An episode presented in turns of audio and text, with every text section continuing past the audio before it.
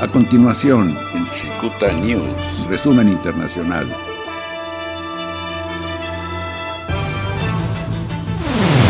En Estados Unidos, el presidente Donald Trump anunció que lanzará junto con otros 22 países una operación de gran alcance en el hemisferio occidental y desplegará los refuerzos militares de su armada y de la Fuerza Aérea en el Mar Caribe y el Pacífico Sur.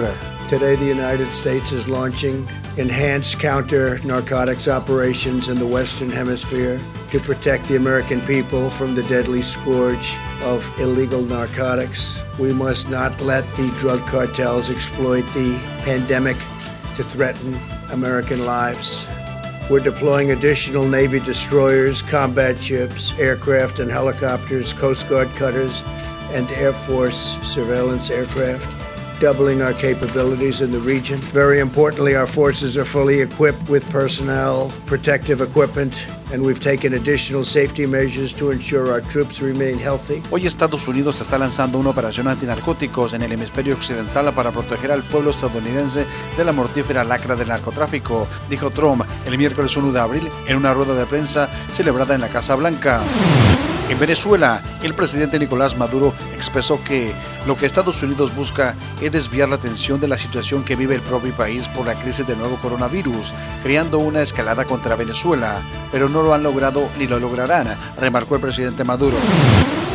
En México, pobladores de Atochiapan, en el estado mexicano de Morelos, amenazaron con quemar un hospital en caso de que se use para dar atención a pacientes contagiados por coronavirus. Esta amenaza se dio luego de que las autoridades anunciaran la habilitación de distintos centros de salud para resguardar a personas con problemas respiratorios. En Israel, el ministro de Salud, Jacob Lisman, y su esposa se contagiaron por el coronavirus. Así lo informó el periódico Jerusalem Times, citando a un portavoz del ente sanitario israelí. El ministro y su esposa estarán en cuarentena.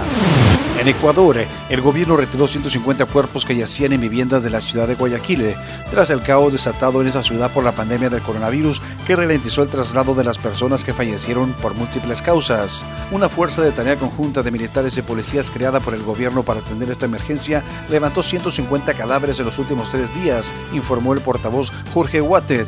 Por este motivo, los guayaquileños comenzaron a publicar videos de cuerpos abandonados en las calles y mensajes de auxilio de familiares para enterrar a sus muertos. Estados Unidos evacuará a 3.600 de los 4.000 militares a bordo del portaaviones nuclear Theodore Roosevelt, que el día 24 de marzo detectó tres casos de coronavirus que ya aumentó a más de 100. Se estima que solo se queden 400 elementos de la Marina estadounidense para mantenimiento básico y mantener activo el reactor nuclear. En Perú, la Plaza de Toros de Ancho, una de las más antiguas del mundo, ubicada en la ciudad de Lima, se convirtió en un albergue para indigentes para protegerlos del coronavirus, pese a la protesta del gremio taurino. En Estados Unidos, el doctor Anthony Fauci, el principal experto médico en la pandemia de coronavirus y miembro del grupo de trabajo sobre esta pandemia del presidente Donald Trump, recibió amenazas y ahora requiere seguridad personal de la policía en todo momento. Continúe en sintonía de Secuta News. En breve, más información. Este fue un resumen internacional en Cicuta News.